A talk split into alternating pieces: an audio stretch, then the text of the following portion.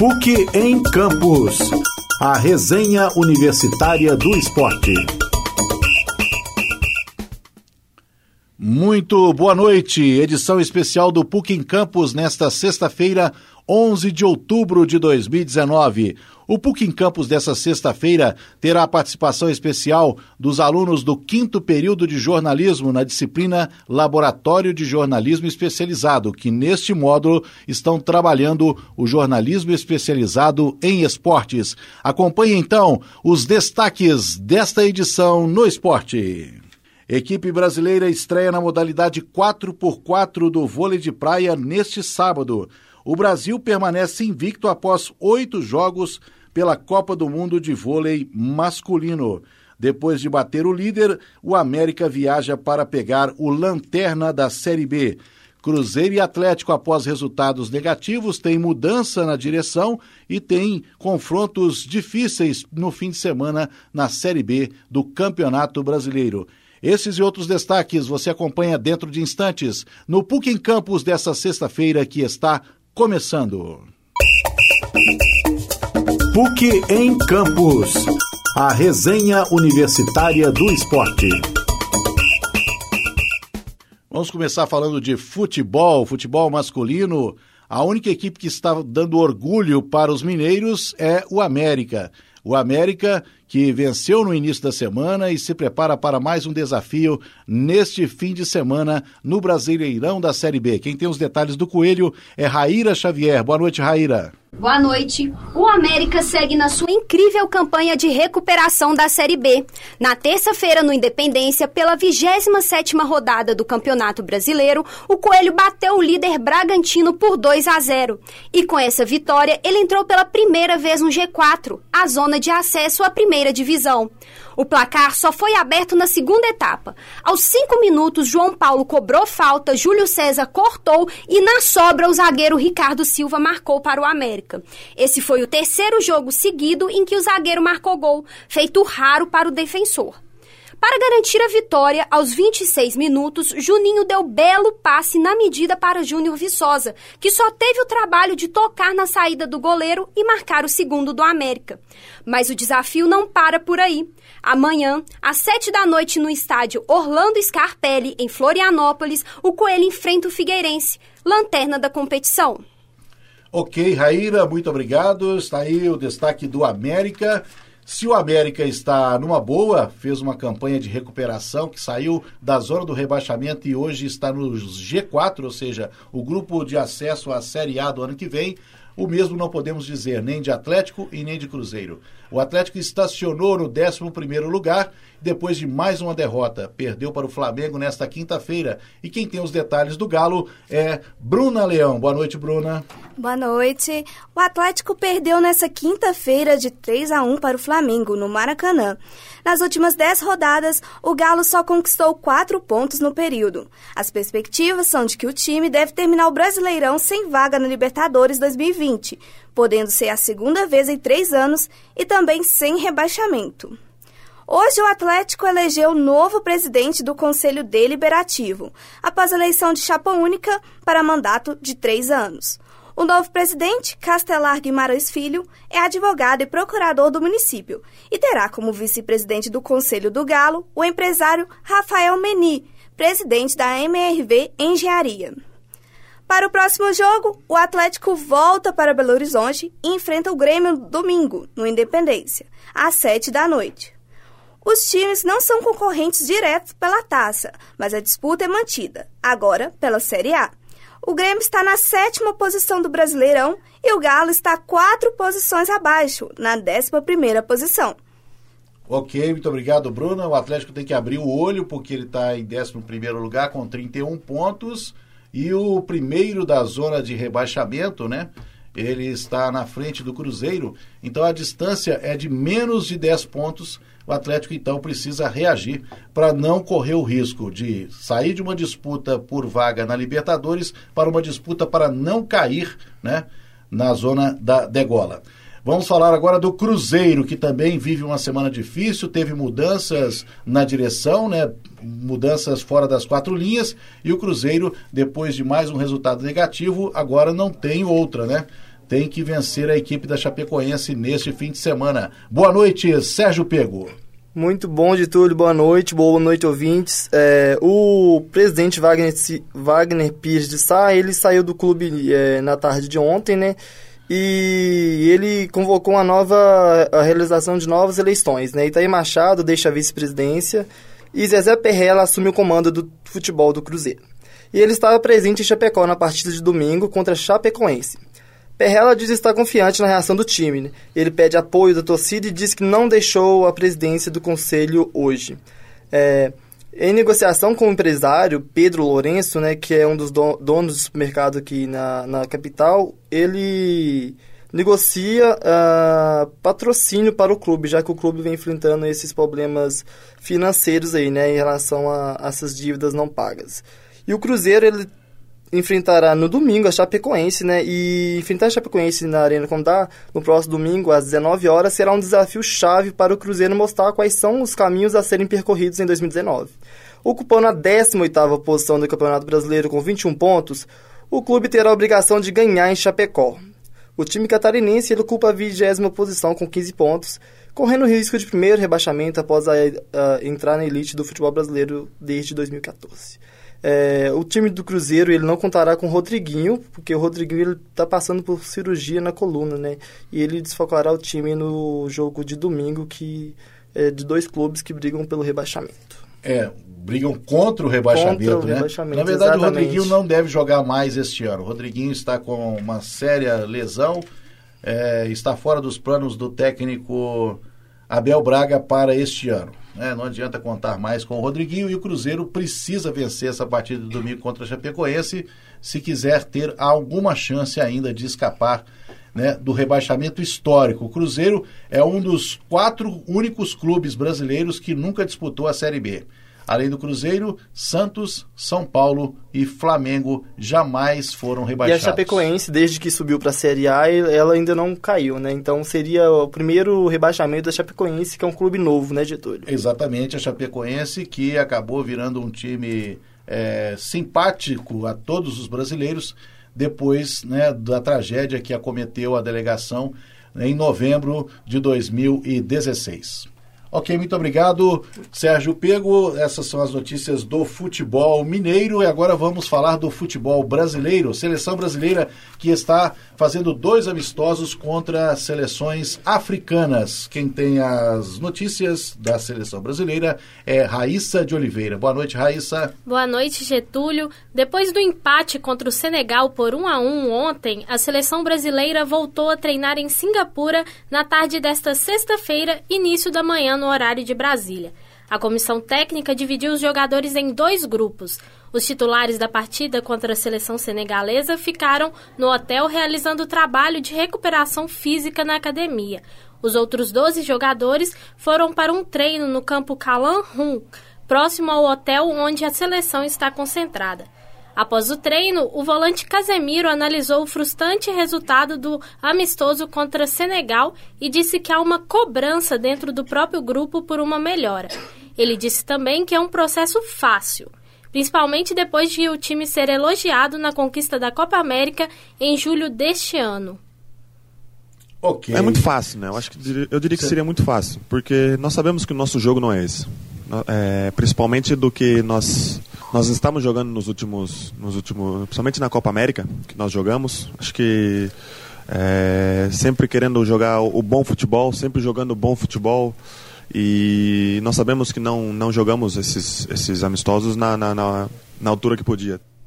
Presente no grupo de Tite desde o ciclo para a Copa do Mundo de 2018, Casemiro lembrou também que o time terá a chance de afastar o mau momento já nos próximos dias diante da Nigéria, no último amistoso da data FIFA deste mês. Em caso de um novo tropeço, novas chances de vitória virão apenas em novembro, nos últimos amistosos de 2019. Sem dúvida, é, volto a falar, não foi um jogo esperado, um jogo da, da altura que podemos jogar, isso é isso é que todo mundo viu e nós somos sinceros disso. É, o mais bonito do futebol é que domingo já temos outra oportunidade para demonstrar que, que somos, somos grandes jogadores, somos uma grande, uma grande seleção. Então, é claro que temos que rever os erros, é, tem que rever o jogo Já fizemos algumas análises com, com o Mister, mas já pensando já no próximo jogo, porque Senegal já é passado. Para o jogo contra a seleção da Nigéria no próximo domingo, o técnico Tite deve mexer na equipe. A comissão técnica ainda analisa a quantidade de mudanças, mas pelo desgaste físico, o fuso horário e até mesmo uma confissão de Tite, que afirmou que deveria ter testado mais jogadores na última partida, é certo que a seleção entra em campo com uma nova escalação. O Brasil, Getúlio, ele vai jogar contra a Nigéria no próximo domingo às 20 horas da noite, 8 horas da noite, pelo horário de Singapura, no Estádio Nacional de Singapura. 9 horas da manhã, pelo horário de Brasília. Raíssa de Oliveira para o PUC em Campos. Ok, Raíssa, trazendo informações aí da seleção brasileira que vem fazendo aí dois amistosos essa semana contra as seleções africanas. Nós vamos continuar com o futebol, só que agora é o futebol americano. Saímos do soccer e vamos. Não, ainda estamos com o futebol. É o soccer ainda, só que agora é o futebol feminino. Depois vai entrar Mariane. A Mariane Rodrigues vai trazer informações sobre o futebol americano. Mas ainda falando de futebol, agora futebol feminino, o Wegley Adriano, boa noite. Boa noite, Getúlio.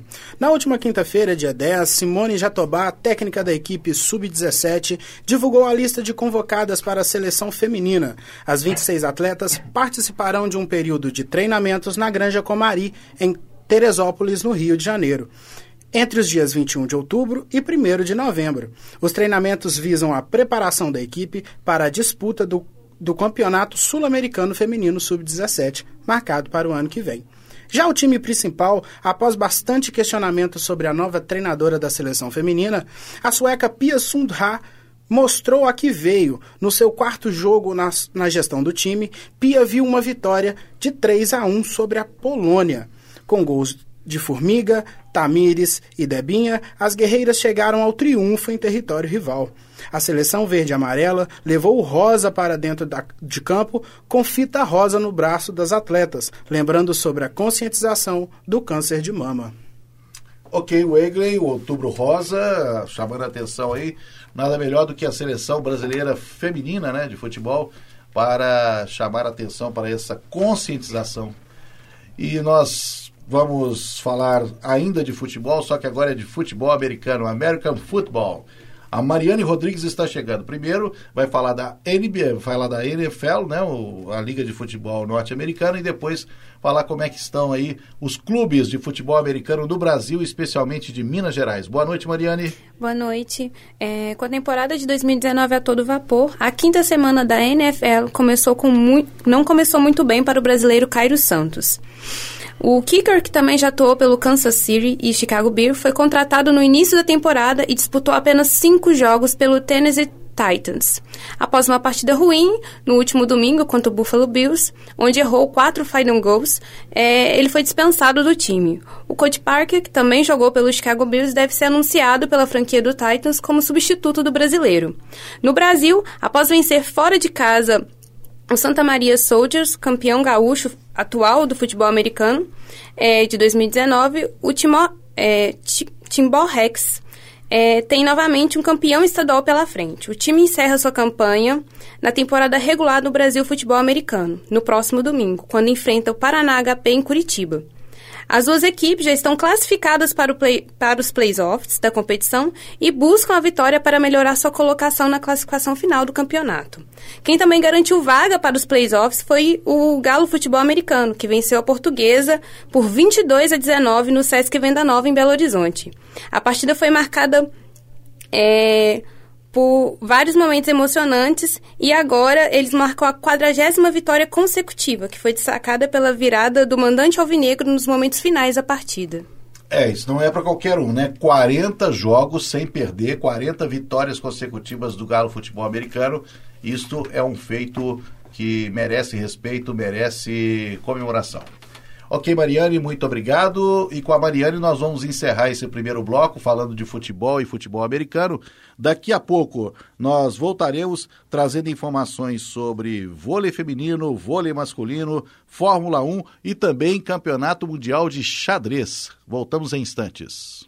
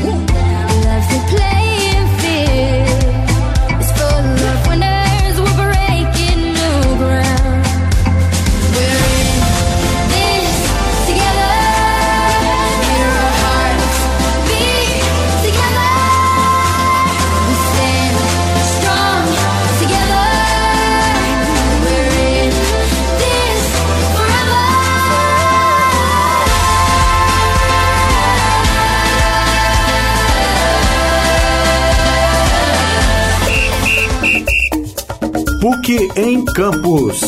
A resenha universitária do esporte. Muito bem, voltamos com o PUC em Campos, sexta-feira, 11 de outubro, essa edição especial que está sendo feita pelos alunos da disciplina Laboratório de Jornalismo Especializado. Agora 9 horas e 21 minutos. Vamos falar de vôlei, vôlei feminino e vôlei masculino.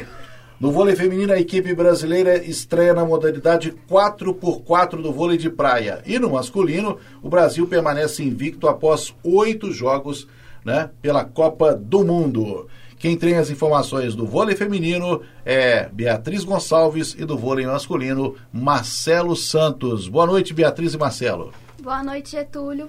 Os fãs do vôlei de praia estão acostumados a grandes duelos entre nomes como Bárbara Seixas, Rebeca e Juliana.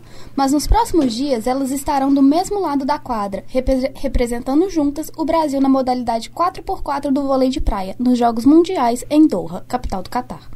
A estreia da equipe brasileira acontece neste sábado, às duas e meia, contra a seleção da Nigéria. A equipe brasileira será representada por Bárbara Seixas, Carolina Horta, Fernanda Berti, Juliana, Rebeca e Tainá, comandadas pela técnica Letícia Pessoa, com Reis Castro como chefe da equipe. São quatro atletas em quadra, com duas opções na reserva. A disputa em Doha será a primeira do 4x4 sancionada pela federação. Já na abertura da temporada da Supercopa 2019-2020 do voleibol nacional, já tem data e local para acontecer. A, a, tradicional disputa que promove o duelo entre os atuais campeões da Superliga e da Copa do Brasil será realizada em Uberlândia. Neste ano, a cidade mineira será o palco das partidas em ambos os naipes no ginásio Sabiazinho. A primeira partida do feminino será no dia 1 de novembro, quando o Itambé Minas, campeão da Superliga, medirá forças com o Dentil Praia Clube, às 10 horas da, da noite. Então, as duas forças do vôlei feminino de Minas vão disputar aí, né? Este torneio que reúne o campeão da Supercopa com o campeão da Superliga. A maior competição do voleibol nacional está perto de voltar à ação. Organizada pela Confederação Brasileira de Voleibol, a Superliga terá início em um mês com a 26ª edição. No dia 9 de novembro começa a temporada 2019-2020 com a primeira rodada masculina. A feminina se inicia pouco depois, no dia 12. Exatamente, Beatriz. O torneio é dividido em partes. A disputa em pontos a disputa em pontos corridos, turno e retorno, quartas de final definidas em melhor de três, semifinais em melhor de cinco e final em jogo único. Os times masculinos mineiros enfrentam o Minas enfrenta o Itapetininga e o Cruzeiro entra em em quadra contra o Ribeirão Preto. Ambas as partidas acontecem no dia 8 de novembro. E o feminino, Beatriz? A rodada inaugural feminina terá todos os seis jogos no dia 12 de novembro. O atual campeão em També, Minas, visita o Flamengo, no ginásio do Tijuca, no, do Tijuca Tênis, no Rio de Janeiro. O Valinhos enfrenta o Dentil Praia Clube na cidade de Valinhos. Já o campeonato masculino mineiro de vôlei está no sétimo circuito. Durante a semana, o Lavras venceu o Anápolis por 3 sets a 0 e se aproxima da classificação para as semifinais. Mas no dia 9 acabou perdendo para o terceiro colocado do campeonato, a equipe do Cruzeiro.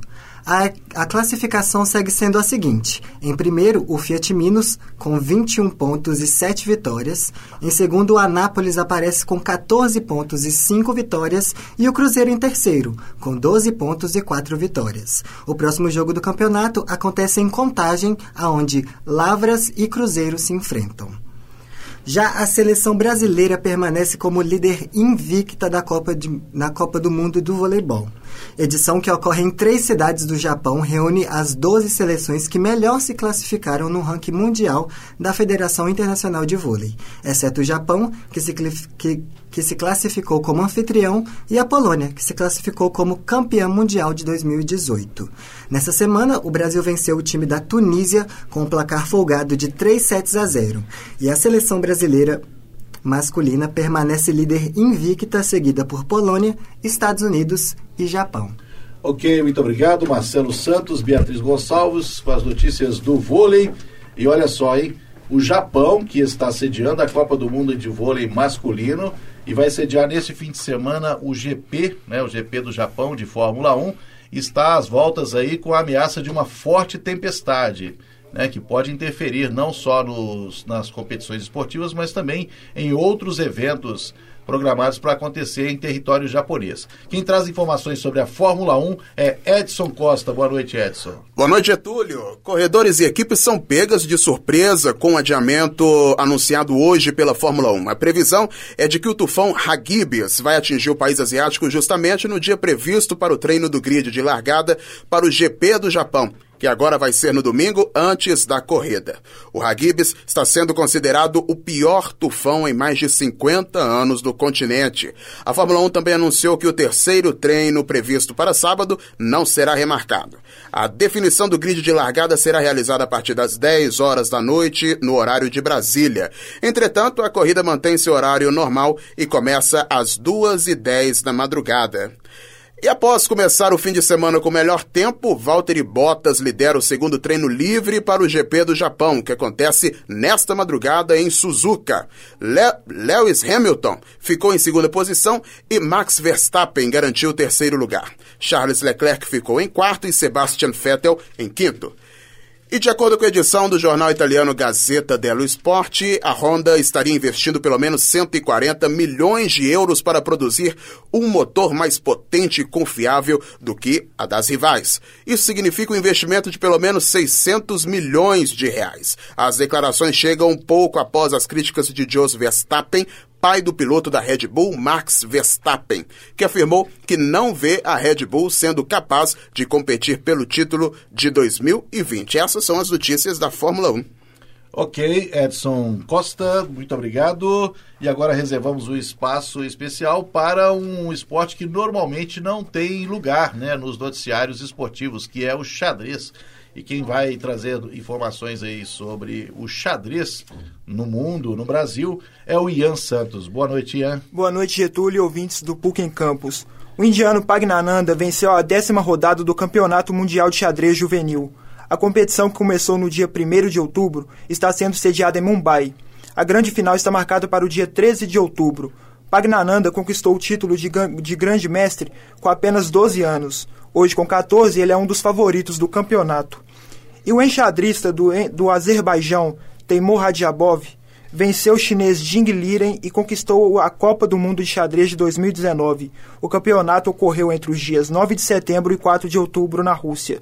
Liren e Radjabov empataram na primeira rodada da final. Já na segunda partida, o grande mestre chinês conseguiu vantagem material e Radjabov abandonou a partida. Nas outras duas rodadas, o enxadrista do Azerbaijão superou o adversário e venceu o campeonato os dois conquistaram vagas para o, para o torneio de candidatos. Você escolheu o xadrez como a notícia da semana para você acompanhar? Você é jogador de xadrez, Ian? Eu jogo, eu, mas meu rate é de 800 pontos. Rate é a pontuação que os, que os competidores conquistam durante as, as, várias partidas. E qual que é a média de pontuação de um de um, um grande mestre de alto de um grande nível? mestre? 2.500 o rate.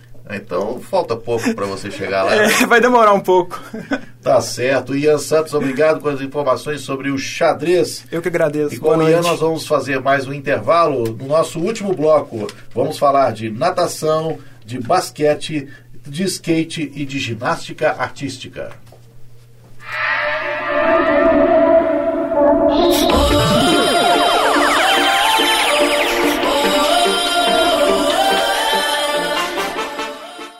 Voltamos agora com o último bloco do PUC em Campos, nessa sexta-feira, 11 de outubro, com o jornal, o jornalismo especializado, né, Laboratório de Jornalismo Especializado em Esportes.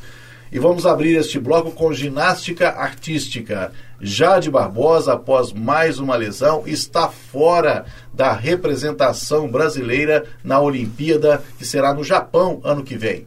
Quem traz as informações é Caio Gomes. Que notícia triste, hein, Caio? É mesmo, Getúlio. É a primeira vez desde 2000 que a equipe fica fora da disputa. Na Alemanha, a seleção composta por Thaís Fidelis, Flávia Saraiva, Lohane Oliveira, Letícia Costa e Jade Barbosa não se classificou para o Mundial de Ginástica Artística. As meninas obtiveram o 14º lugar, mas precisariam ter pelo menos estar pelo menos entre as 12 primeiras colocações. Já Jade Barbosa, que se machucou durante a competição e rompeu o ligamento cruzado anterior do joelho direito, demorará pelo menos seis meses para se recuperar. Flavinha, que conseguiu, é, Flavinha conseguiu vaga nas finais individuais geral e obteve um lugar para o Brasil na disputa por, por aparelhos na Olimpíada de 2020. É, então o que está fora é a equipe, né? O coletivo, Isso. mas o individual. A Flavinha a foi Flavinha a única. garantiu vaga. Isso. Já na seleção masculina, após o foco, Janete crava, vaga garantida. Foi preciso esperar a última nota para respirar aliviado nas classificatórias para Tóquio 2020. O Brasil sofreu um susto no início da classificatória masculina do Mundial de Ginástica Artística, com três quedas na barra fixa. Arthur Zanetti, Arthur Noy, Caio Souza, Francisco Barreto e Lucas Bittencourt conseguiram se recuperar bem e terminaram na terceira posição, atrás apenas de Rússia e de Taiwan. Mais 13 equipes se apresentam na segunda-feira, mas os brasileiros não devem ser ultrapassados por muitos rivais ao ponto de sair da zona de classificação para, a Olimpíada de 2020. É uma pena, né? Porque sempre é uma representação forte do Brasil na ginástica artística, né? Temos aí é, um histórico de vitórias e de medalhas nas, na, nas Olimpíadas com a própria Jade Barbosa, né? Com Daiane dos Santos, com Daniela Hipólito e agora não nenhuma, né? Das ginastas vai representar o Brasil é, pelo menos na equipe, né? No coletivo no Japão ano que vem. Sim. E para finalizar essa rodada sobre ginástica artística, o campeonato mundial de da, masculino teve o resultado. Nikita Nargoni, é, o russo, foi o principal nome da decisão na final individual. E no último aparelho, voltou ao primeiro lugar e garantiu o bicampeonato. Nargoni, que também foi campeão na última edição. É, Bicampeonato. Foi bicampeão. tá certo.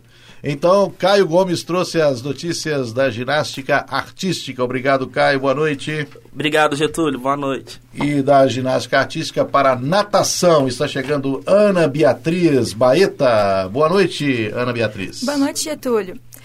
O Flamengo foi campeão da competição infantil Festival, Su... Festival Sudeste de Natação, Troféu Ivo da Silveira Lourenço. Corinthians ficou em segundo lugar e o Minas Tênis, o Minas Tênis Clube fecha o pódio levando a medalha de bronze. A competição foi realizada entre os dias 4 e 6 de outubro no Clube Álvares Cabral em Vitória. Falando em competição, outra competição é, infanto-juvenil começou, que foi a, o Campeonato Brasileiro Interfederativo Infanto-Juvenil de Natação, Troféu Chico Piscina, que chegou à sua 51ª edição na piscina da Associação Esportiva Mocoquense em Mococa, no interior de São Paulo. O torneio mais tradicional da natação de base do Brasil começou na última quarta-feira, dia 9, com 316 atletas inscritos. A competição receberá três seleções nacionais de países vizinhos: Paraguai, Chile e Uruguai, além de 16 federações estaduais. É, Rafael Rached, do Paraná, bate recorde brasileiro juvenil 2 nos 100 metros peitos a, no primeiro dia do Troféu Chico Piscina. A etapa ainda teve outro recorde de, de, campeonato com João Pierre Campos, do Rio de Janeiro, batendo a marca dos 400 metros nado livre. Pois é, o Brasil aí sendo representado também pela natação e novos valores surgindo né, no juvenil, nesse troféu Chico Piscina. Obrigado, Ana Beatriz. Boa noite, bom fim Boa de noite. semana para você. Da natação, agora a gente vai para o basquete. Lohane Gomes trazendo informações sobre a NBA e o novo basquete Brasil. Boa noite, Lohane. Boa noite, Getúlio. Boa noite para todos os ouvintes. Essa foi uma semana bem tensa e conturbada para a NBA, que após um tweet polêmico que gerou uma crise com a China, grande patrocinadora da liga, sofreu um terrível boicote por parte do país asiático. A crise gerou problemas em, em outros setores. Os planos da Nike de lançar uma nova coleção inspirada na, na NBA nos anos 90 estão em estado de alerta após o cancelamento de eventos e o boicote de grandes emissoras de televisão da China e a perda de quase todos os patrocinadores chineses.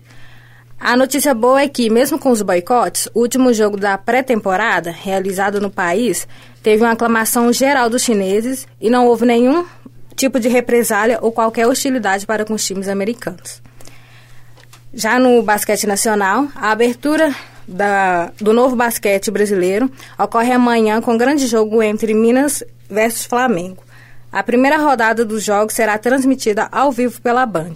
O, conf o confronto vai ocorrer na casa do time mineiro, a Arena Minas Tênis Clube, às 12 horas e 50 minutos, e promete ser um jogo acirrado entre os dois melhores elencos do campeonato.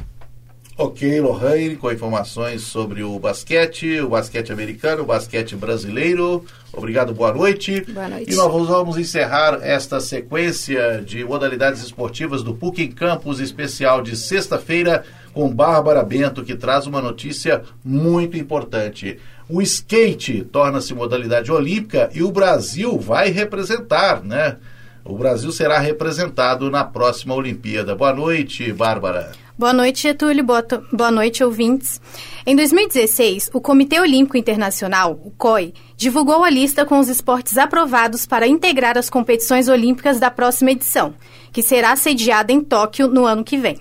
No começo deste ano, o COI divulgou a adição de duas das mais difíceis e complexas modalidades do esporte. As categorias Street e Park foram as escolhidas para disputar a competição, deixando de fora a mega rampa, modalidade mais tradicional deste esporte. A modalidade Street consiste na realização da performance feita com os obstáculos de rua, como rampas, corrimões e escadarias. Já a modalidade parque consiste na integração entre as manobras feitas na rua com o salto sobre corrimões e escadarias alinhadas a banks, que é realizada em uma pista com bordas curvas e profundidade de até 2,5 metros e meio, simulando o formato de uma tigela, na qual o atleta precisa descer de um dos lados da borda e atingir o topo da outra sem cair. Para vencer a competição nesta modalidade, o esportista precisa completar todo o percurso enfrentando todos os obstáculos, em sequência.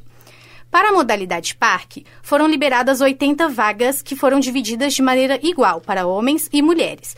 Na modalidade street, foram liberadas 40 vagas, sendo 20 delas para os homens e 20 para as mulheres. Para participar das Olimpíadas, é necessário estar classificado entre os 20 melhores do mundo, com base na acumulação de pontos nas disputas do período classificatório que terminaram em setembro ter o nome listado nos rankings da World Skateboarding ou pela Federação Nacional do país de origem, no caso do Brasil, a Confederação Brasileira de Skate, CBSK.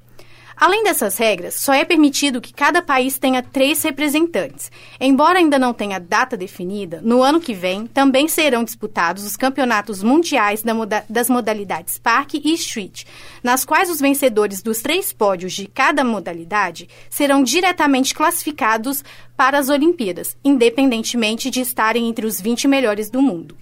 O Brasil é conhecido internacionalmente pela tradição no skatismo, sendo uma das referências mundiais no esporte. Entre os atletas elegíveis na categoria parque estão Dora Varela, Isabela Isa Isadora Pacheco, Indira Aspe, Vitória Baque e Letícia Gonçalves. Luiz Francisco, Pedro Barros, Pedro Quintas, Matheus Hiroshi, Murilo Pérez, Éricles Fagundes. Na categoria Street estão Pamela Rosa, Raíssa Leal, Letícia Buffoni, Gabriela Mazeto, Virgínia Fortes, Isabela Ávila, Kelvin Hofer, Giovana Viana, Carlos Ribeiro e Felipe Gustavo. Que bom, hein? Nós temos aí representantes masculinos e femininos né, do skate brasileiro e muitas dessas forças aí estarão vibrando, estarão brilhando na Olimpíada do Japão, a primeira versão, né, a primeira edição com a participação do skate como modalidade olímpica. Ô, Bárbara, obrigado e boa noite para você. Eu que agradeço, Getúlio. Boa noite para você, bom final de semana e boa noite a todos os ouvintes. Com a Bárbara, nós encerramos dos esportes do PUC em Campos desta sexta-feira. Você acompanhou as modalidades do futebol com Raíra Xavier, Bruna Leão, Sérgio Pego, Raíssa de Oliveira, Wegley Adriano, futebol americano com Mariane Rodrigues, Beatriz é, Beatriz Gonçalves trouxe informações sobre o vôlei feminino, Marcelo Santos, vôlei masculino, o Edson Costa com a Fórmula 1, o Ian Santos com o xadrez. O Caio Gomes, com informações sobre a ginástica artística, Ana Beatriz com a natação, Ana Beatriz Baeta, Lorraine Gomes com o basquete e, finalmente, Bárbara Bento com o skatismo. Muito obrigado pela sua preferência de sintonia. Esta foi a edição especial do PUC em Campus nesta sexta-feira, 11 de outubro, com os alunos da disciplina Jornalismo Especializado, quinto período. Com os trabalhos técnicos de Sara Braga, eu sou Getúlio Nuremberg e vou me despedindo. O PUC em Campus volta na próxima sexta-feira, dia 18 de outubro. Boa noite, bom fim de semana e até lá.